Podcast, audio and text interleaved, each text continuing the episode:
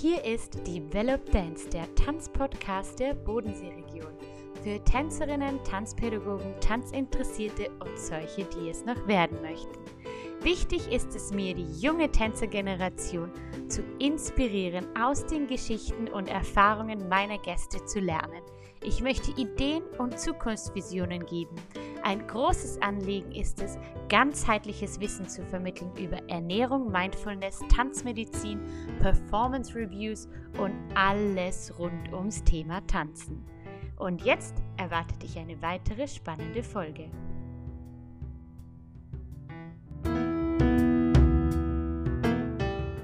Ja, hallo und herzlich willkommen zur ersten Folge in 2021. Mein erster Interviewgast ähm, ist eine Größe in den Urban Dance Styles. Er ist Gründer des Dance Projects. Er ist Gründer oder Mitglied der Urban Artists und Künstlerkollektiv und leitet Koordinator des Urban Dance Styles Lehrgang der Anton Bruckner Universität und als Tänzer hat er schon mit den Pussycat Dolls gearbeitet, mit Anastasia, Debbie Harry im ORF, SRF, DRS und ist mehrfacher Europa- und Weltmeister im Showdance. Ja, und heute bei mir ist eben der liebe Markus Eggensberger. Hallo Markus. Hallo, es freut mich sehr, da sein zu dürfen. Ja, freut mich, dass das so schnell geklappt hat. So schnell habe ich, glaube ich, noch nie ein Interview klargemacht, sage ich jetzt mal. Lieber Markus, möchtest du uns ein bisschen kurz Einblick geben in dein äh, Tanzschaffen? Wie bist du zum Tanzen gekommen? Seit wann tanzt du schon und wo bewegst du dich im Moment so? Ja, ich habe mit äh, sieben Jahren äh, im, in der Landesmusikschule in Oberösterreich mit Kinderballett begonnen. Und eigentlich wollte ich einen Karatekurs machen.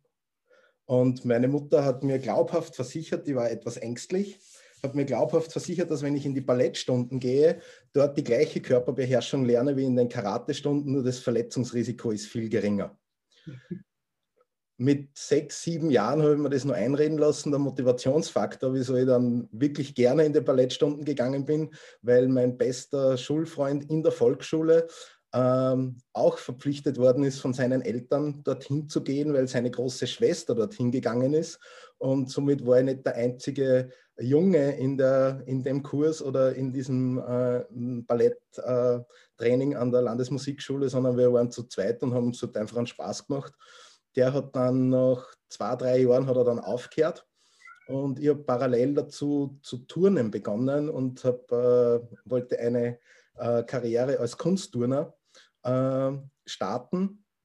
Und da hat mir dann mein Trainer zugesprochen, dass äh, die Ballettstunden ein gutes Ausgleichstraining sind. Das war dann der zweite Motivationsfaktor, wieso ich dann dabei geblieben bin. Und so mit 10, 11, 12 habe ich kapiert, dass das bei den Mädels recht gut ankommt und ich dann der einzige Bursche in einer Mädelgruppe war und somit bin ich dann, war das der dritte Motivationsfaktor, wieso ich weiterhin in die Ballettstunden gegangen bin. Ballett, muss ich ganz ehrlich sagen, hat mich damals und Tanzen hat mich in Wahrheit gar nicht interessiert. Aber es hat sehr viel extrinsische Motivationsfaktoren gegeben. Und das andere war dann, wir haben dann einen Lehrerinnenwechsel gehabt und ich habe die neue Lehrerin dann super sympathisch gefunden. Und äh, das war dann der nächste Grund, wieso ich dabei geblieben bin.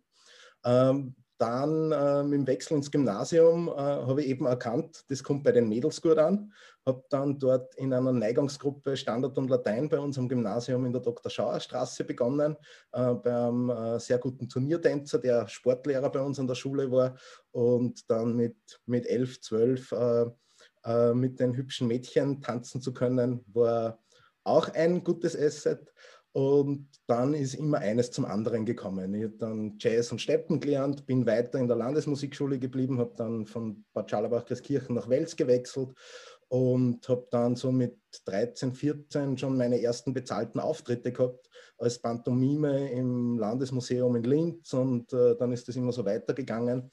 Und äh, letztendlich habe ich dann nach der Matura nicht genau gewusst, was ich machen soll habe einen Hip-Hop-Workshop unter Anführungszeichen gebucht. Das war 2000, 2001 äh, im Sommer und das war halt, ich nenne es halt, heute nenne ich es Jazz mit Faust. Also das hat mit Hip-Hop relativ wenig zu tun gehabt. Der Lehrer hat vorher Jazzstunden gehalten und hat halt dort äh, äh, Musical-Musik verwendet und dann hat er halt äh, in der Hip-Hop-Stunde hat er R&B verwendet, hat die gleichen Bewegungen gemacht und anstatt gestreckter Hände hat er halt Faust gemacht, aber die Bewegungen waren die gleichen. Und das ist mir ein bisschen komisch vorgekommen, aber dort habe ich dann Johannes Randolph und Randi Randolph Liebenau kennengelernt von der Bruckner Uni und die haben mich dann ans damalige Bruckner Konservatorium in die zeitgenössische Ausbildung mitgenommen äh, und dann, bin dann dort so richtig eingetaucht in die Tanzwelt, habe dann parallel dazu äh, mit äh, Standard und Latein Turnier Tanzsport, also richtig begonnen mit regelmäßigem Training und äh, das war dann auch die gleiche Zeit, wie ich dann im Tanzwerk in Wels begonnen habe als Tänzer, äh, mit denen ich dann in den Folgejahren österreichische Meisterschaften, äh, Europameisterschaften und dann äh, zweimal Weltmeisterschaften in Las Vegas und einmal Weltmeisterschaften in Orlando gewonnen habe.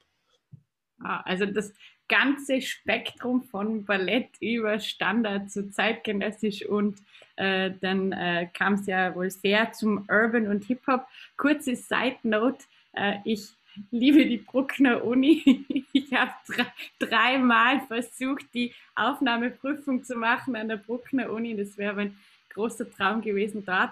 Ähm, und das habe ich jetzt sehr festgestellt, auch ähm, das neu gebaut, oder? Das ganz neues Gebäude, glaube ich. Genau, seit, äh, seit dem Lehrgang, also wir sind jetzt äh, den Lehrgang für Urban Dance Styles an der Anton Bruckner Privatuniversität gibt es jetzt seit fünf Jahren und wir haben da genau ins neue Haus einziehen dürfen. Also seit sechs Jahren steht das neue Haus und äh, ich habe nur am alten Kanz, das steht leider nicht mehr. Das war auch ein schönes Gebäude, aber das hat, äh, ist der Abrissbirne zum Opfer gefallen und da wird jetzt äh, auch was Neues, Schönes hingebaut.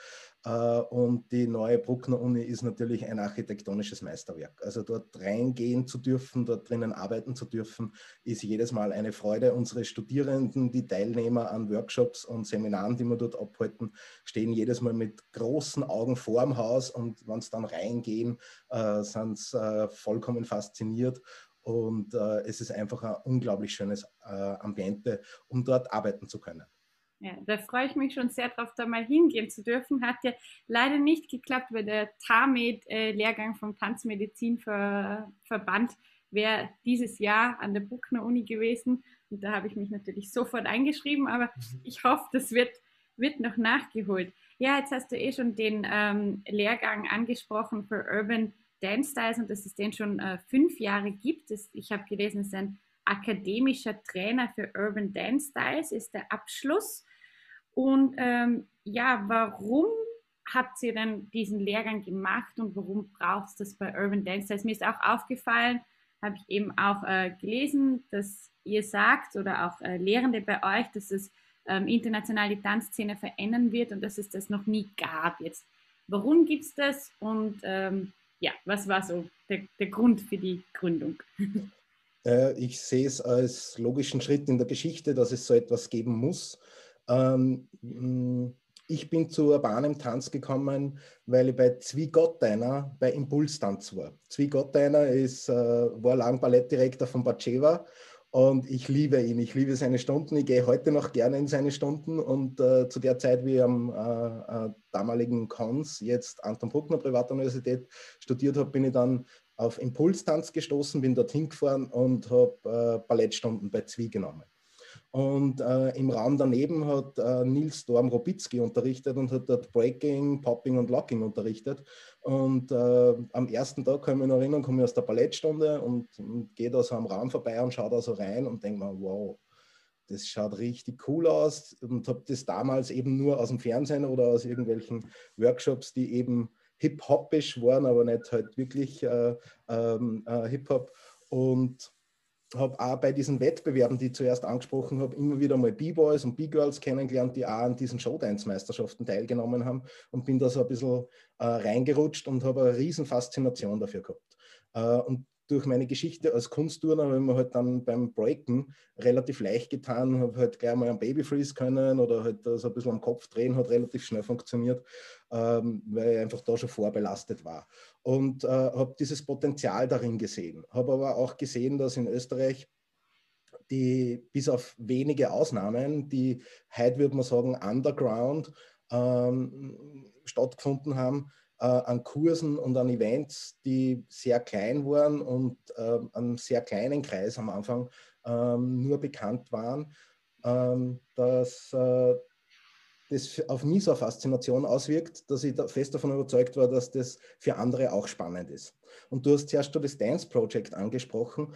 Äh, ich habe dann ein Jugendprojekt mit der Stadt Gmunden gemacht und äh, dort habe ich halt das bisschen Breaking und das bisschen äh, Locking und Popping, das ich halt dann bei Storm aus Workshops mitgenommen habe. Ich habe dann bei Impulstanz natürlich alle Workshops bei ihm besucht äh, und ihn so auch kennengelernt. Äh, habe dieses Wissen dann äh, in, in, äh, in einem Jugendzentrum mit der Stadt Gmunden in diesem Jugendprojekt dann an Jugendliche weitergegeben und habe dann gesehen, wie dort die Faszination entsteht. Und am Anfang waren in diesen freien Trainings waren vier, fünf ähm, Kinder, Jugendliche.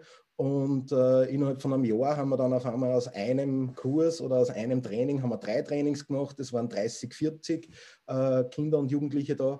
Und äh, nach einem Jahr hat dann die Stadt Gmunden gesagt, wir haben leider das Budget nicht mehr dafür, äh, dass wir dieses Projekt weitertragen. Und der Josef Eigner, der damalige Jugendkoordinator der Stadt, äh, hat sich dann mit mir zusammengesetzt und ich habe gesagt, ja, aber was tun wir jetzt mit den 30, 40 Kids?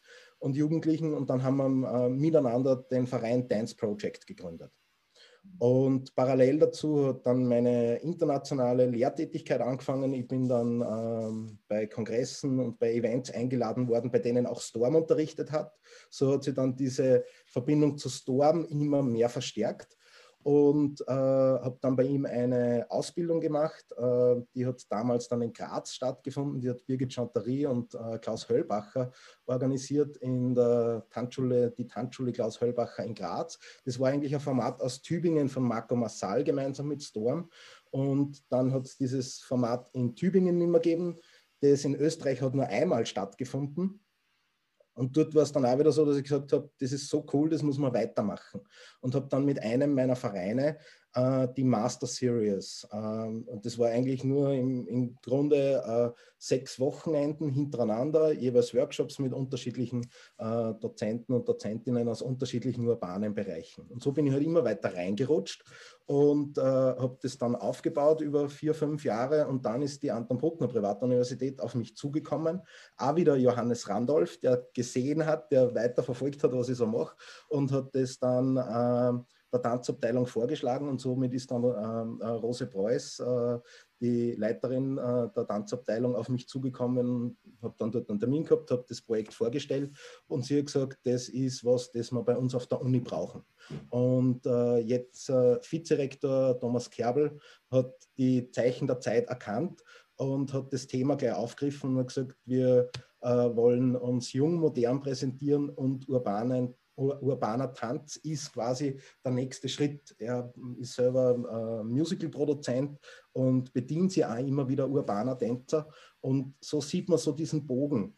Äh, wenn wir uns anschauen, das Ganze hat in New York in den 70er Jahren angefangen, wenn wir jetzt bei Breaking und bei Hip-Hop sind, wenn wir bei Illusionary Dance Forms, Popping, Locking sind, reden wir 60er Jahre LA, wir reden Black Power Movement, wir reden äh, von Ghettos, wir reden von Jugendlichen und äh, diese ganzen Tanzformen sind in den USA relativ schnell in Fernsehshows, auf Bühnen gelandet äh, und äh, dann äh, eben auch durch Michael Jackson, äh, durch Videos wie äh, Smooth Criminal, wie Thriller, wie Beat It, die sie dann diesem Bewegungsmaterial bedient haben am Anfang und dann auch später die ihre Tänzer für die Musikvideos direkt aus den Clubs aus New York und aus LA rekrutiert haben. Das heißt, die Scouts, die dann Tänzer gesucht haben, sind in die Clubs nach New York und nach LA gegangen und haben dort die Clubtänzer äh, mitgenommen und die dann als, zuerst als Tänzer und dann später als Choreografen für diese großen Musikvideoproduktionen äh, der Stars eingeladen. Und somit äh, gibt es diesen Schritt quasi aus dem Ghetto oder aus dem Club, ja, aus der Underground-Szene in die große Öffentlichkeit. Ähm, dann haben sie große zeitgenössische Kompanien später dann auch äh, dieser Tanztechniken äh, angenommen, haben urbane Tänzer äh, mit reingenommen und dann hat es diesen großen Schritt gegeben, international mit Red Bull Flying Bach und Red Bull Flying Illusion. Im Weiteren, wo man dann sieht, es gibt große Theaterproduktionen, die weltweit touren, die nicht mehr nur ein bisschen was Urbanes haben, sondern zeitgenössischen Tanz und urbanen Tanz äh, miteinander verschmelzen und dann eben auch nur urbanen Tanz äh, auf der großen Bühne präsentieren. Und daraus mit meinem Vorwissen und mit meinem Erleben, äh, wie das in Standard- und Latein-Turniertänzen äh, organisiert ist, wie es im zeitgenössischen Tanz organisiert ist, was für mich einfach nur ein logischer Schritt, dass man sagen, wenn die Brucknone auf mich zukommt, wir müssen diesen Weg gehen, äh, um das Ganze einer Wertigkeit zuzuführen, die dem entspricht. Und äh, ähm, bis dorthin war es so, dass äh, sehr viele dieser Tänzer Autodidakt waren ja, was unglaublich schön ist, aber das ist ja in allen anderen Tanzformen auch so. Also wir reden zuerst von diesem kulturellen Wert, dann reden wir von einzelnen sehr guten autodidakten Tänzern, die daraus eine professionelle Karriere gemacht haben. Und irgendwann gibt es in jeder Tanzform äh, diesen Schritt der Institutionalisierung. Und das ist bei uns ein ganz ein schwieriger, aber da werden wir jeder noch nur drauf zukommen. Äh, und letztendlich habe ich diese Ausbildung an der Bruckner Uni so konzipiert, diesen Lehrgang für Urban Dance Styles, nach meinen Bedürfnissen, die ich gehabt hätte, wenn ich 18 Jahre alt war. Das war diese Überlegung. Ich habe mir dann mit Storm, mit dem ich diesen Lehrgang gemeinsam konzipiert habe, hingesetzt und wir haben uns angeschaut, was hätten wir gerne mit 17, 18 Jahren gehabt.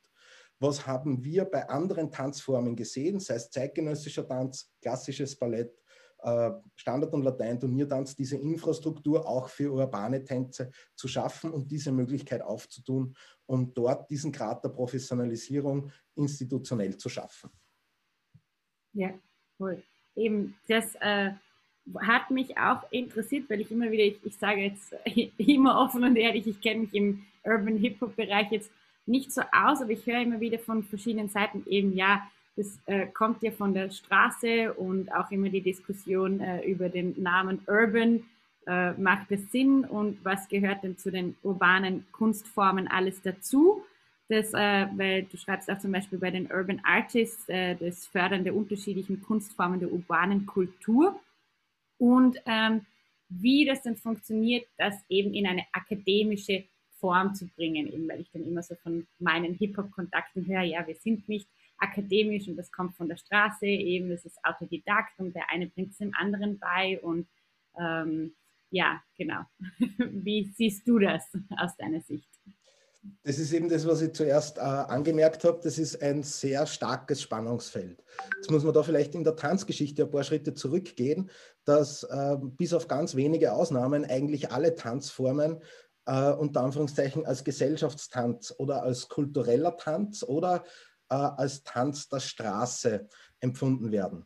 Ähm, wieso sage ich empfunden werden?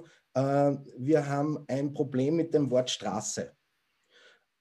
Das, ähm, wenn man genau nachlässt auf unseren Webseiten, erklären wir das auch. Und so wir auch, haben wir diese Überleitung zu dem Begriff Urban, wieso wir diesen Begriff Urban Dance verwenden und nicht Street Dance. Ähm, das liegt an der Übersetzungsschwäche in der Sprache wenn ein Mitteleuropäer, ein Deutschsprechender Street Dance hört, dann hört er Straßentanz. Wenn man sich aber mit äh, US-Amerikanern unterhält, dann äh, bedeutet das Wort Street etwas anderes. Ich mache es an einem bekannten Beispiel fest. Wenn wir in ein, ein Kleidungsgeschäft gehen und wir kommen dort in eine Abteilung, die heißt Streetwear, dann würden wir nicht vermuten, dass wir dort Kleidung für Straßenarbeiter finden. Das heißt, die Assoziation ist eine ganz andere. Bei Streetwear haben wir es über die Mode bekommen. Streetwear ist die Alltagskleidung, ist die Kleidung, die ich überall und immer tragen kann. Und genauso ist der Begriff Street Dance zu empfinden.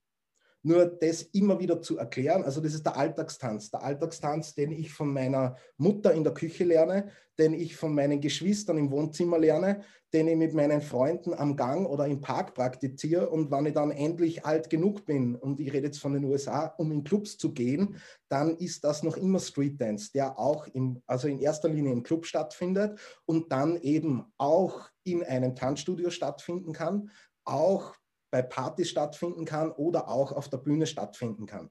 Das heißt, Street ist als Begriff allumfassend und ähm, eher zu verstehen als Alltagstanz. Das ist das, mit dem wir uns ständig beschäftigen. Und das ist auch der Grund, wieso wir diesen Begriff Urban Dance verwenden.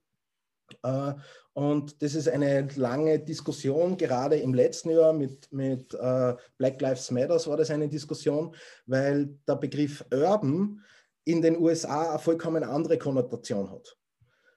Der Begriff Urban in den USA ist konnotiert, äh, wenn Weiße ähm, aus einer mittleren bis höheren Schicht das Wort schwarz nicht sagen wollen, sagen sie Urban.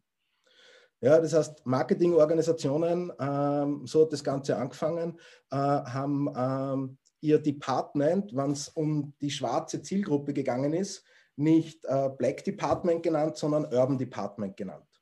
In den 70er Jahren hat es ähm, äh, die Ghetto Projects gegeben. Äh, da haben hauptsächlich Schwarze gelebt und wenn dann Kommunen gesagt haben, wir müssen dort etwas erneuern, wir müssen ähm, äh, etwas abreißen, dann haben diese Papiere, in denen drinnen gestanden ist, wie Ghettos abgerissen werden und äh, Gentrifizierung betrieben wird, haben Urban Housing Papers geheißen.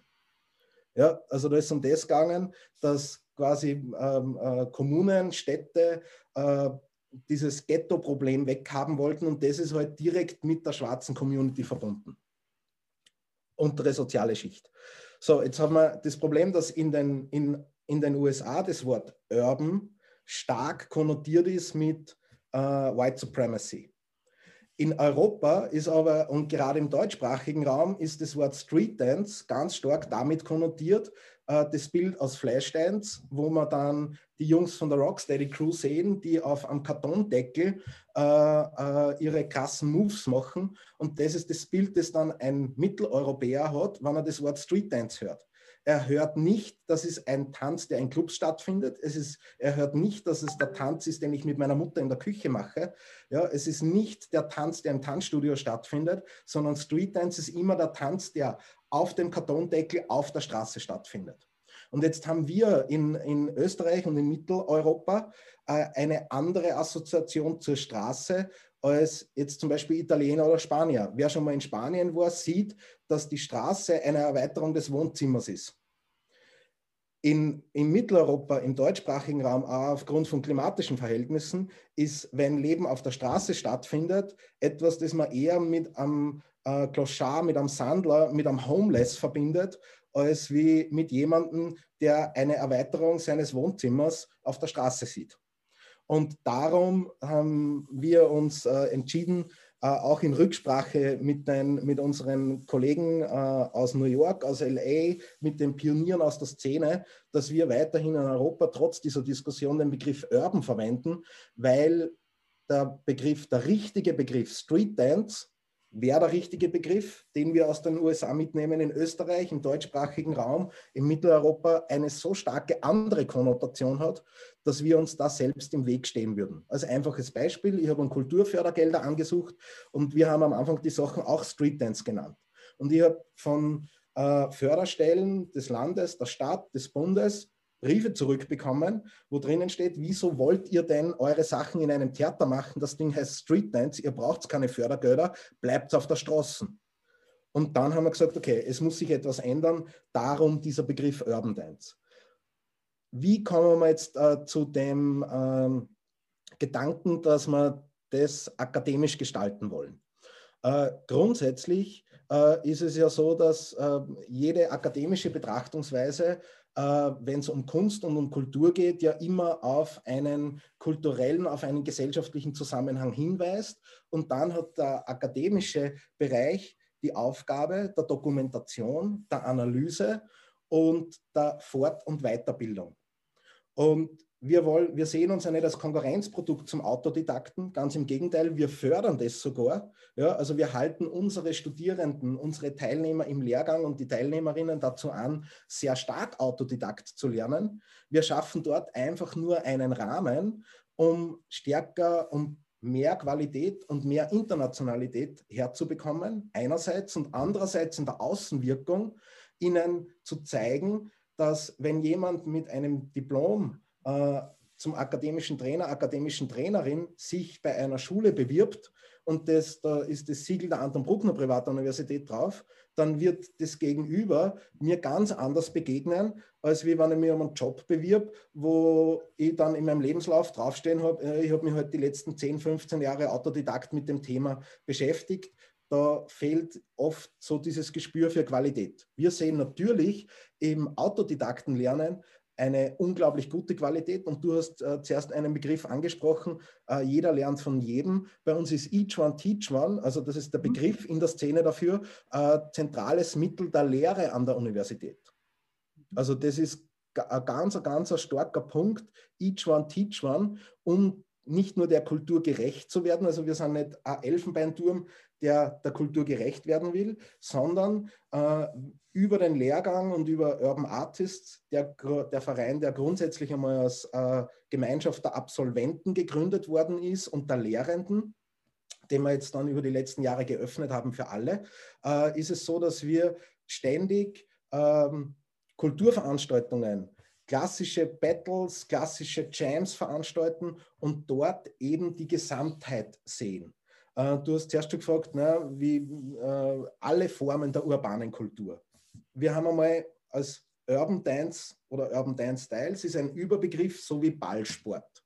Da findet man ganz viele äh, äh, Stile drinnen. Ja, wenn wir jetzt bei Ballsport sind, äh, gibt es Tennis, es gibt Fußball, es gibt Faustball, es gibt Baseball. Die haben alle eine Gemeinsamkeit und differenzieren sich aber inhaltlich ganz stark, auch in der Geschichte. Und so ähnlich ist es, wie, ist es bei urbanen Tanzformen. Wir reden von Wacking, das äh, aus äh, Los Angeles kommt. Wir reden von Voguing, das aus New York kommt. Beides kommt aus der Gay-Community. Wir reden von Locking, das ganz stark Wacking beeinflusst hat. Wir reden von Illusionary Dance Forms, von Popping, von Boogaloo, äh, äh ebenfalls äh, aus ähm, äh, Kalifornien. Dann reden wir von Breaking, von Rocking, von Hip-Hop Freestyle, von Lightfeed, um auch die, die jungen etablierten Tänze zu nennen, von House aus New York. Äh, House hat dann auch noch ganz starke Einflüsse aus Chicago. Dann reden wir von Dancehall, von Raga äh, aus Jamaika. Und dann gibt es äh, ganz, ganz viele andere urbane Tanzstile, die eine, einer Gemeinsamkeit entspringen, die soziokulturell begründet ist die sich aus einem ähnlichen Milieu heraus oder aus einem ähnlichen Bedürfnis heraus entwickelt haben. Und da ist quasi dieser Umbrella-Term Urban Dance Styles. Street Dance in den USA, Urban Dance äh, in Europa, vor allen Dingen im deutschsprachigen Raum. Und dann gibt es in der Hip-Hop-Kultur äh, die vier bekannten Elemente: DJing, MCing, Writing und Breaking als die ursprünglichsten äh, Formen äh, festgesetzt oder festgelegt oder dann in einem Interview bestätigt von Afrika Bambata. Und äh, somit haben wir auch andere Ausdrucksmittel. Und nachdem das eine Kultur ist, ähm, kann ich nicht sagen, ich nehme das eine raus. Ein Jam, ein Battle ohne einen DJ macht keinen Sinn. Ohne einen MC, ohne einen Master of Ceremony macht keinen Sinn. Ja? Und somit sehen wir das Gesamte als integral. Und äh, dann ist es so, dass die meisten Pioniere in diesem Bereich, gerade wenn es um New York und um, um, um die Hip-Hop-Culture geht, äh, dass die ja alle diese Formen ausüben. Die sind halt dann nur durch eine bestimmte Form berühmt geworden. Aber in den 70er Jahren war es so, dass die Jugendlichen äh, sowohl Spraydosen gehabt haben, als auch einen Plattenspieler gehabt haben, als auch ein Mikrofon gehabt haben und dann natürlich auch getanzt haben. Und das ist das, was wir unseren Studierenden vermitteln wollen, diese äh, globale Sichtweise auf die Dinge, weil rausgelöst eines relativ wenig Sinn macht. Wow, äh, ich bin gerade voll fasziniert, wie, wie, du merkst, und habe auch gar nicht dazwischen gegrätscht. Also ähm, erstmal danke, dass du das nochmal wirklich so verständlich und bildlich erklärt hast. Ich habe jetzt auch das Gefühl, ich, ich verstehe jetzt die Diskussion auch, warum es äh, um diesen Urban Begriff äh, so ging. Äh, und ich finde, man kann das auch gar nicht oft genug hören, was ähm, alles zu den Urban Tanzformen dazugehört und wie das genau aufgelistet ist. Und ich habe das Gefühl, wenn ich jetzt mehr Urban machen würde, äh, würde ich sofort jetzt an die Bruckner Uni kommen, weil man merkt wirklich, also ja, du hast das wirklich in dir, du, du vermittelst das Wissen und man bekommt da alles, äh, was man braucht. Wäre jetzt so mein Gefühl auch mal auf jeden Fall. Ähm, außer ja, vielleicht Leute, die mehr in der Urban-Szene drin sind. Ähm, aber erst Plädoyer für alle, die jetzt zuhören und sich in Urban weiterbilden wollen, mal bei Markus vorbeizuschauen und an der Bruckner Uni. Jetzt, wie läuft äh, die Ausbildung ab? Wer kann da hinkommen? Was sind die Voraussetzungen? Ähm, etc. pp. So die Hard Facts der Ausbildung vielleicht. Yes, sir. Die Ausbildung ist äh, eine, in der Idee eine Basisausbildung in einer relativen Breite, weil es im Moment auch nur notwendig ist. Ähm, wir haben eine zweijährige Ausbildung, die ist berufsbegleitend. Es sind im Schnitt so um die 35 Tage Ausbildung in Präsenz äh, pro Jahr.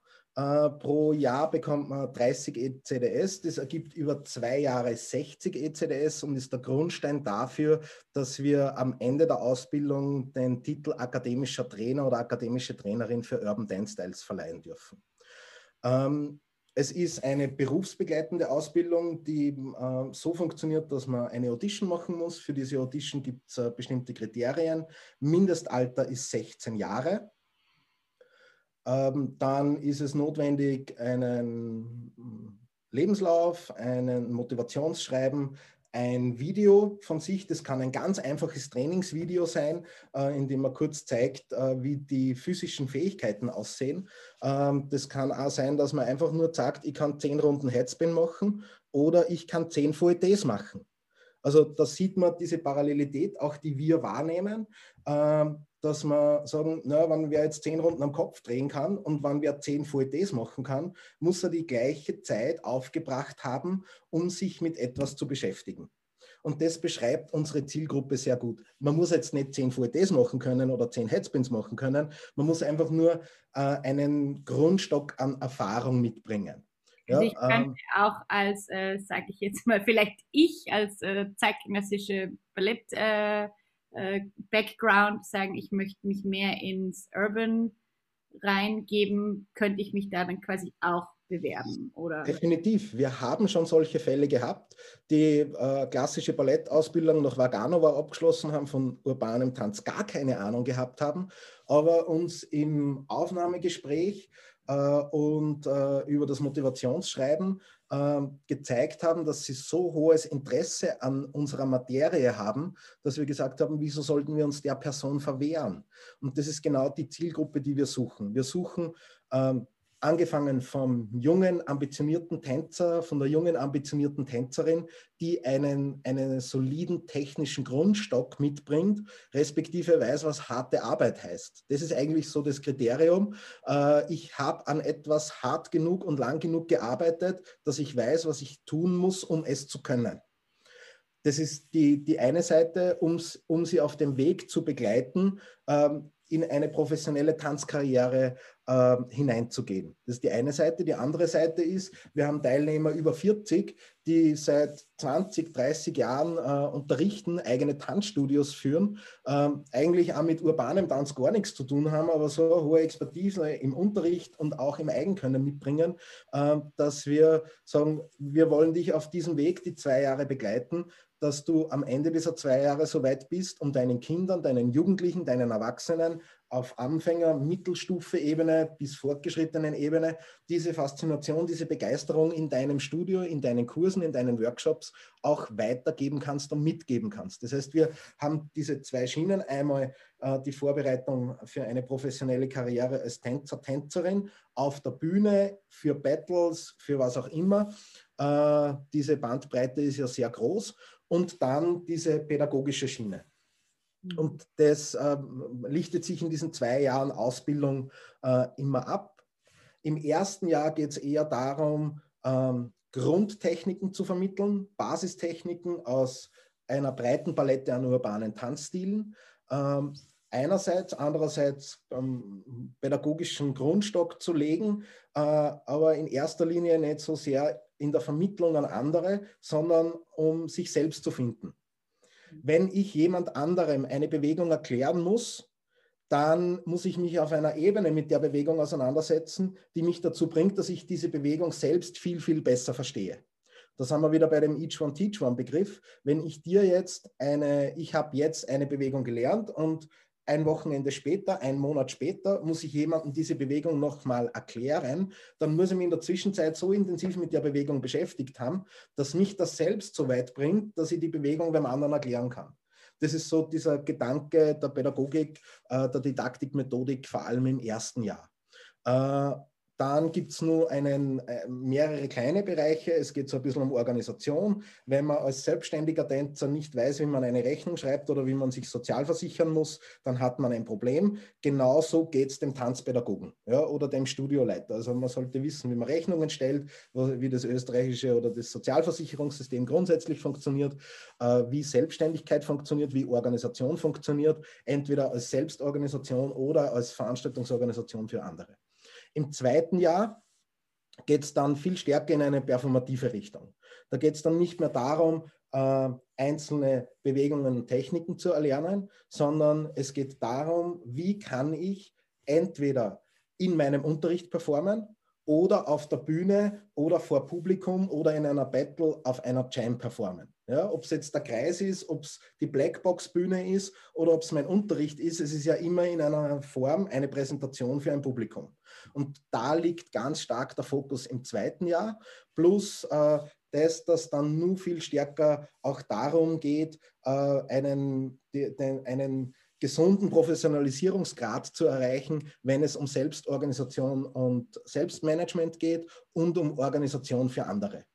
Ja, da geht es dann einerseits um das, wie komme ich zu Jobs, wie schreibe ich einen Lebenslauf, wie pitche ich mein Produkt, sei es meine Show, mich selbst als Tänzer, mich selbst als Workshopleiter, mich selbst als Choreograf, mich selbst als äh, Tanzpädagoge und wie pitche ich mein Produkt, wie kann ich jemand anderem erklären, äh, worin der Mehrwert liegt, in eine Breaking-Stunde zu kommen.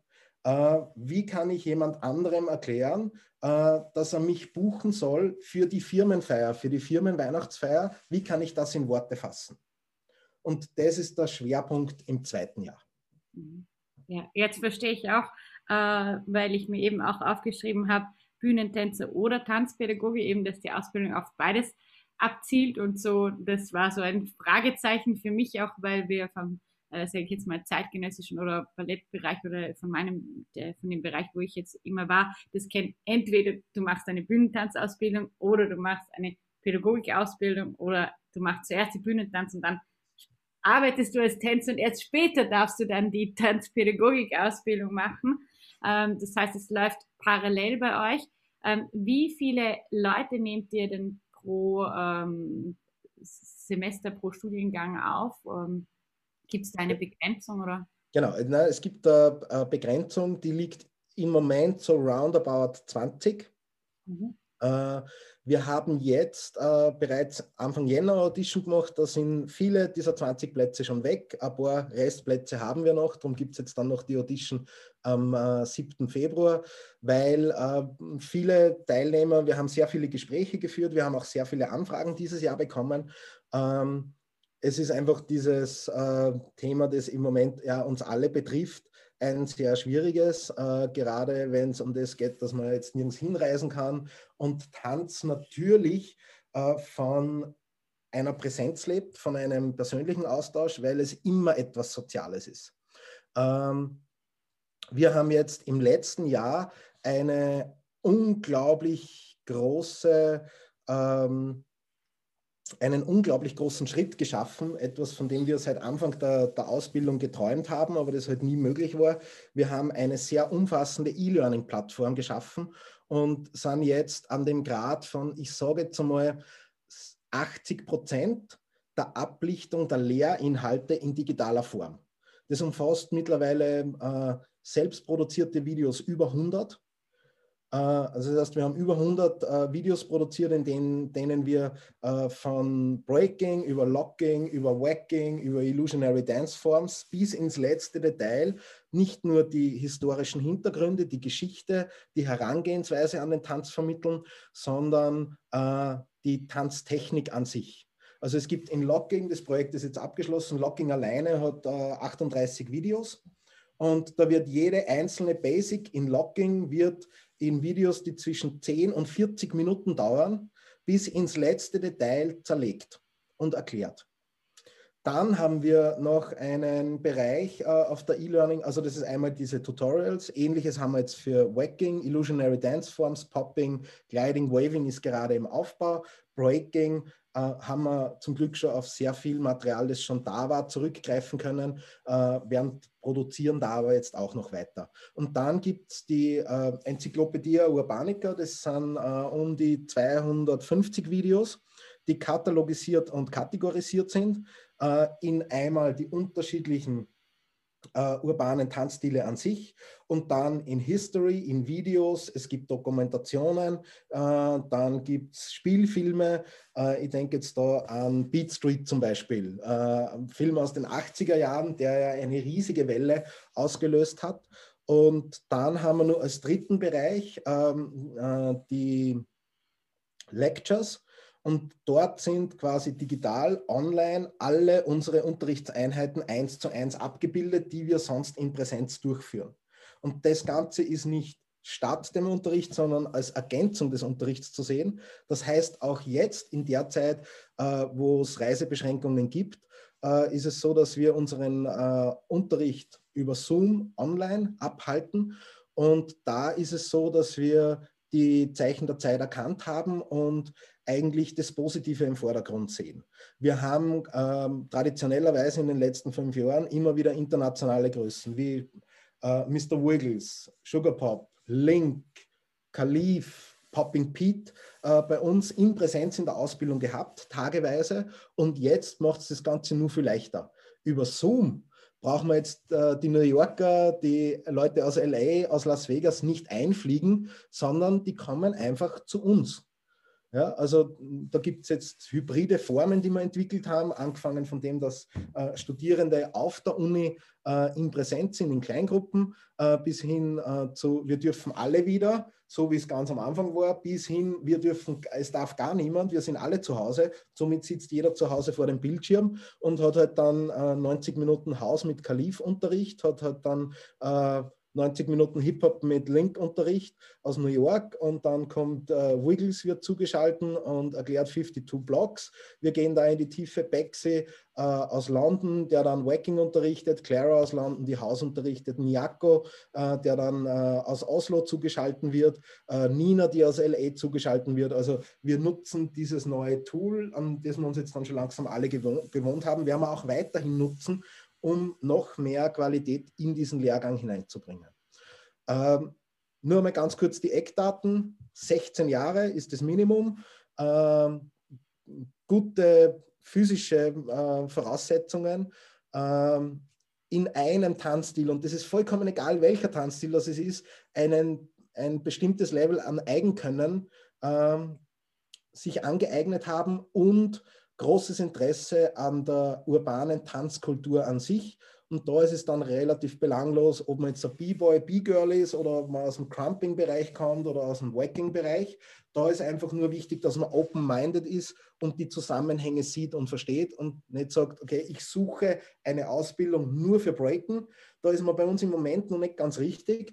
Äh, man muss halt diese, diese Vision haben und dieses Verständnis haben, dass diese ganzen urbanen Tanzformen untereinander vernetzt sind, sich gegenseitig beeinflusst haben. Und da haben wir schon B-Boys, B-Girls da gehabt, die uns in der Audition äh, im Gespräch 20 Minuten lang Fragen gestellt haben, uns gelöchert haben und am Ende nur immer gesagt haben, naja, ich weiß nicht, ob ich jetzt da richtig bin, aber ich versuche es jetzt zumindest mal und die jetzt restlos begeistert sind. Natürlich wird das dem B-Boy kein Locking-Tänzer, aber er versteht, wie Locking Breaken beeinflusst hat.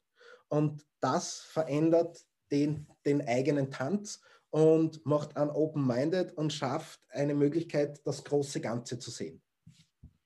Das große Ganze, ja, das finde ich gerade super, dass du das ansprichst. Ich habe ähm, vor Weihnachten noch letztes Jahr mich auch mit äh, dem Big Girl K, die übrigens auch im äh, Podcast war, getroffen und wir haben einfach mal so zusammen trainiert und mir ist auch so ein ganzer Kronleuchter eigentlich aufgegangen, wie auch die anderen Tanzstile zusammenhängen, auch also mit Breaking und Hip-Hop oder wie eigentlich alles einfach zusammenhängt. Und das äh, ja, ist so spannend für mich zu sehen, dass es überall äh, gleich ist. Und das ja, freut mich auch so, so, viel, so viel zu lernen in den äh, Podcast-Interviews selber. Ja, das große Ganze. Ich hoffe, die haben jetzt, ihr habt jetzt alle einen guten Eindruck von der Ausbildung bekommen. Wann ist die Audition nochmal und bis wann sollten die sich, sollten wir uns anmelden, einreichen?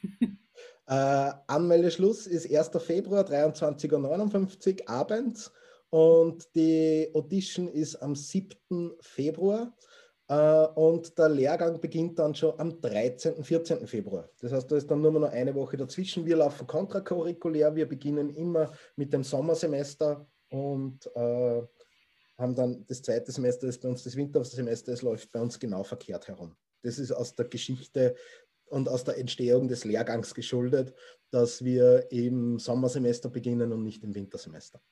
Okay. Ja, die Infos dazu, du hast mir eh alle Links und so geschickt, die äh, findet ihr dann unter, dem, äh, unter der Folge oder einfach sonst auf äh, ja, Urban Artists, äh, Urban Dance Styles Anton Bruckner Universität. Ich glaube, da findet man das sicher auch alles online. Ähm, lieber Markus, ähm, du hast schon so viel erzählt. Ähm, und ich glaube, wenn man auf deine Seite geht, da gibt es noch äh, nicht viel zu entdecken. Ich wollte noch die Easter Dance Day, die Summer Dance University ansprechen und ähm, dein Urban Art Production. Also du bist ja ein, ein Buch. Ich glaube, da könnten wir zwei, zwei drei Folgen damit äh, füllen. Ähm, als Abschlussfrage, äh, wie, nein, noch nicht ganz Abschlussfrage, sorry, erst noch im Vergleich, wie siehst du die ähm, Urban Dance Szene jetzt in Österreich oder in, an der Anton Bruckner Universität oder da, wo du arbeitest, im Vergleich zu anderen Ländern oder anderen Großstädten? Können wir da mithalten oder was? Ja. Die gesamte urbane Tanzszene ist im Moment gerade in einem massiven Umbruch. Seit äh, 8. Dezember ist klar, dass Breaking als olympische Disziplin bei den Olympischen Spielen in Paris 2024 dabei sein wird. Und das ist ein absoluter Gamechanger. Wir haben jetzt in Österreich, äh, das ist ein, ein Prozess, der nicht erst seit gestern begonnen hat. Es war äh, 2018 waren die äh, Jugendolympischen Spiele in Buenos Aires. Dort ist das erste Mal getestet worden, Breaking. Äh, und dort hat sich das Olympische Komitee einmal angesehen, ob Breaking überhaupt dazu passt, ob das funktioniert. Und das war eine Erfolgs Erfolgsgeschichte. Äh, Bumblebee, der 1 zu 1 Breaking gewonnen hat äh, bei, den, bei den Jungs, von dem ist ein Video auf Facebook gepostet worden, ein kurzer Zusammenschnitt aus dem Finale. Und das hat innerhalb von 24 Stunden über eine Million Klicks gehabt. Dass man jetzt versteht, wie diese Relation ist, wenn äh, das US-amerikanische Jugendbasketball-Team äh, dort gewinnt und äh, es gibt dort ein Video dann auf Facebook, dann bekommen die in dem gleichen Zeitraum 10, 15, 20.000 Klicks. Ja, und Bumblebee ist über eine Million geklickt worden im gleichen Zeitraum. Jetzt hat das Internationale Olympische Komitee nicht nur anhand dieses Beispiels, sondern anhand der gesamten Struktur und äh, der Vorbereitung und des Commitments der Szene einerseits und andererseits der Reaktion des breiten Publikums erkannt, wie viel Potenzial im Breaking steckt. Und äh, aufgrund dessen ist dann dieser Prozess fortgeschritten und äh, eben am 8. Dezember 2020 die Entscheidung getroffen worden, dass Breaking das erste Mal jetzt äh, bei den Olympischen Spielen der Erwachsenen 2024 in Paris dabei sein wird. Und das hat natürlich jetzt eine Lawine auf die Szene ausgelöst. Wir haben in Österreich einen Verband gegründet, Urban Dance Verband Österreich, äh, findet man unter urbandanceverband.at oder äh, urbandanceverband.at äh, auch auf Instagram kann man uns dort auch gerne folgen. Wir haben jetzt gerade in den letzten Wochen sehr viel daran gearbeitet, uns einerseits um das Thema Breaking Olympia zu kümmern und andererseits um diesen Drive, um diese Möglichkeiten auch für alle anderen urbanen Tanzformen mitzunehmen. Ähm, wir haben in bestimmten Nischen, sind wir weltweit, also die österreichische Szene, absolute Vorreiter. Das hängt an, an Strukturen zusammen, die sich zufällig ergeben haben. Ähm, zum einen äh, darf ich da ähm, Red Bull nennen, die mit Red Bull BC One ein Fernsehmedium geschaffen haben, äh, das mehrere Millionen Zuseher beim World Final hat. Und jetzt wissen wir, äh, äh, Red Bull ist ein österreichisches Produkt, hat den Hauptsitz in Salzburg. Und auch dieses Jahr hat das Red Bull BC One World Final im, äh, auch zu jetzigen Zeiten mit Reisebeschränkungen äh, und so weiter und mit diesen ganzen Restriktionen, die wir kennen, in Salzburg im Hangar 7 stattgefunden und hat Millionen Zuseher angezogen. Also das ist ein Produkt, das weltweit ausgestrahlt wird und da rauskommt und da ist äh, Kollege von mir, äh, Mike Teig, äh, auch ein österreichischer B-Boy aus der Salzburger Crew MOT, ganz, ganz maßgeblich beteiligt. Er ist auch der Veranstalter von Circle Industry, einer der größten ähm, Break Battles international. Und dann gibt es in Salzburg noch eine zweite Battle, das ist Flavorama, die auch internationalen Rang hat. Da kommen die Tänzer aus äh, New York, aus LA, aus Japan, reisen hier die Tänzer an, um hier an diesen Wettbewerben äh, mitzumachen. Das sind quasi unsere Leuchttürme. Uh, um das auch noch einmal zu sehen, uh, im Breaking-Kontext und Olympia hat uh, Anna Thurnherr, aka Big Girl Ella von den Funky Monkeys aus Kärnten, ähm, im 2 gegen 2 gemeinsam mit Bumblebee bei den Jugendolympischen Spielen in Buenos Aires eine Bronzemedaille gewonnen. da sind wir aus dem Lehrgang sehr stolz drauf, weil das eine Schülerin ist, zweier Absolventen aus unserem Lehrgang. Und äh, dann haben wir noch das, äh, das Unternehmen And8, and8.dance, also das ist die Webseite www.and8.dance. Die haben das Charging-System programmiert für die Jugendolympischen Spiele. Das heißt, die, die Tablets, die dort die Juroren, die Wertungsrichter, die Judges in, den Hand, in der Hand gehabt haben und anhand dieses Systems sie die Tänzer bewertet haben, stammt aus Vöcklerbruck von Dominik Fahr, äh, Geschäftsführer von And8 äh, ist auch die, eine der größten Plattformen, wenn es um urbanen Tanz weltweit geht, mit einem riesigen Veranstaltungskalender und äh, einem ganz tollen Tool, um sich für Wettbewerbe, für Kurse, für Workshops anzumelden. Also da gibt es äh, ganz kleine Bereiche, in denen wir Spitzenreiter sind und ganz vorne dabei. Äh, Wenn es um äh, jetzt Tänzer geht, sind wir nur ein bisschen Entwicklungsland. Also da haben wir noch sehr viel Luft nach oben, haben wir noch Potenzial, äh, haben da aber auch äh, äh, zugezogene äh, Top-Athleten. Also Lil Sue äh, aus Marokko, äh, Wolfer aus Marokko leben beide in Innsbruck und Lil Sue als Gewinner von Red Bull BC One gehört unbestritten zu den besten Top 16 Breakern weltweit. Also auch hier ähm, gibt es jetzt äh, ganz, ganz äh, große Fußabdrücke, die die österreichische Community auf der Weltbühne hinterlässt. Wow, wow. Wahnsinn, was alles äh, schon eben entsteht bei uns. Und viel, viele Namen, auch die ich äh, zugeben muss, obwohl ich eben nicht so aktiv in der Szene äh, da bin, die mir auch etwas sagen und die dann auch immer wieder so aufploppen, sage ich mal, wenn man allgemein in der Tanzszene unterwegs ist. Jetzt meine Abschlussfrage. Was ist äh, dein Wunsch äh, für die Zukunft, für die Tanzszene hier bei uns in unseren Breitengraden? Ich sage normalerweise immer in der Bodenseeregion, aber ich habe den Podcast ein bisschen ausgeweitet auf Österreich, sagen wir mal so. Ähm, ja. Die Frage ist ganz einfach beantwortet, die gemeinsame Stimme für Tanz. Äh, in der Zeit, in der wir jetzt ganz viel nicht durften, äh, haben äh, Dr. Klaus Höllbacher, Präsident des österreichischen Tanzlehrerverbandes und ähm, viele interessierte Personen rundherum haben wir eine Initiative entwickelt, die heißt Eine gemeinsame Stimme für Tanz. Und da geht es darum, einen österreichischen Dachverband für Tanz zu entwickeln.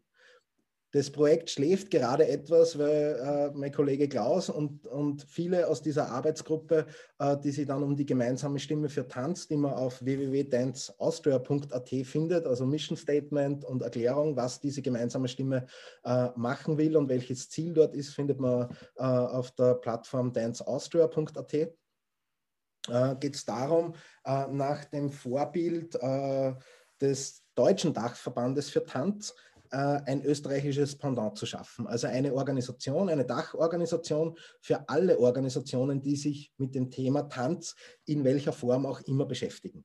Und das ist jetzt so mein großer Wunsch, nachdem wir jetzt dann, wenn wir jetzt unser Baby Urban Dance Verband äh, so weit äh, auf die Füße gestellt haben, dass es selber laufen kann, wird das mein nächstes großes Ziel sein, dass wir diesen gemeinsamen Dachverband anstreben.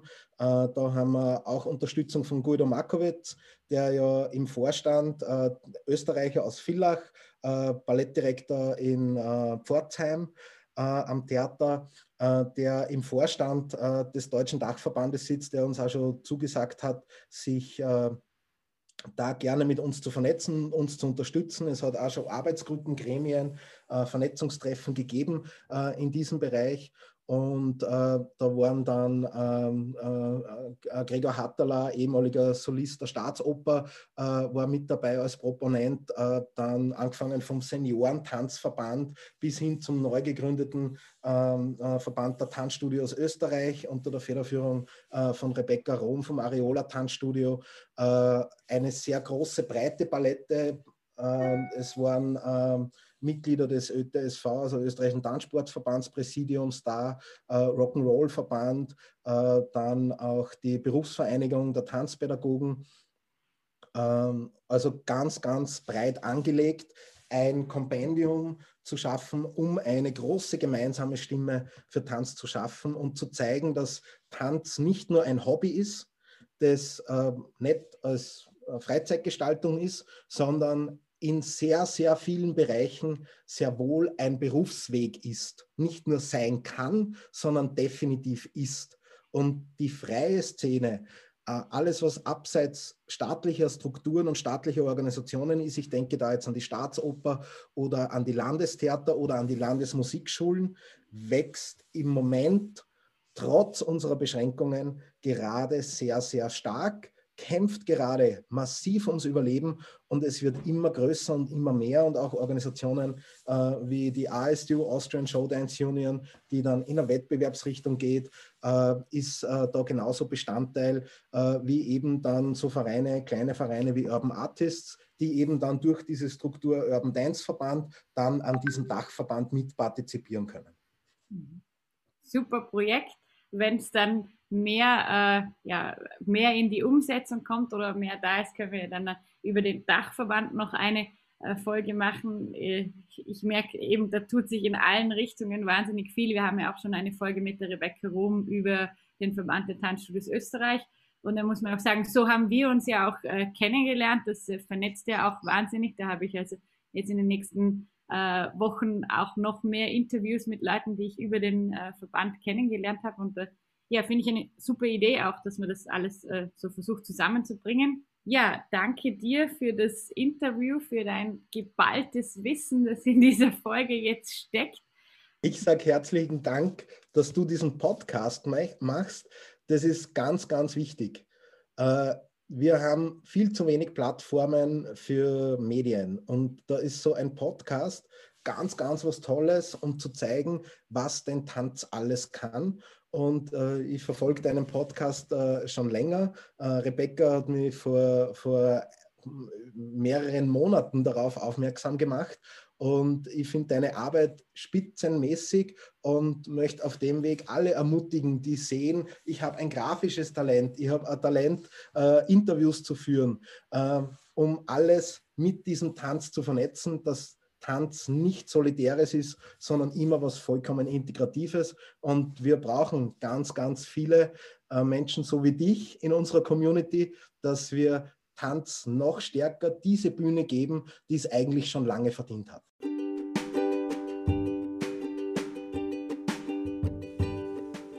Danke fürs Zuhören bei Develop Dance, dem Tanzpodcast am Bodensee.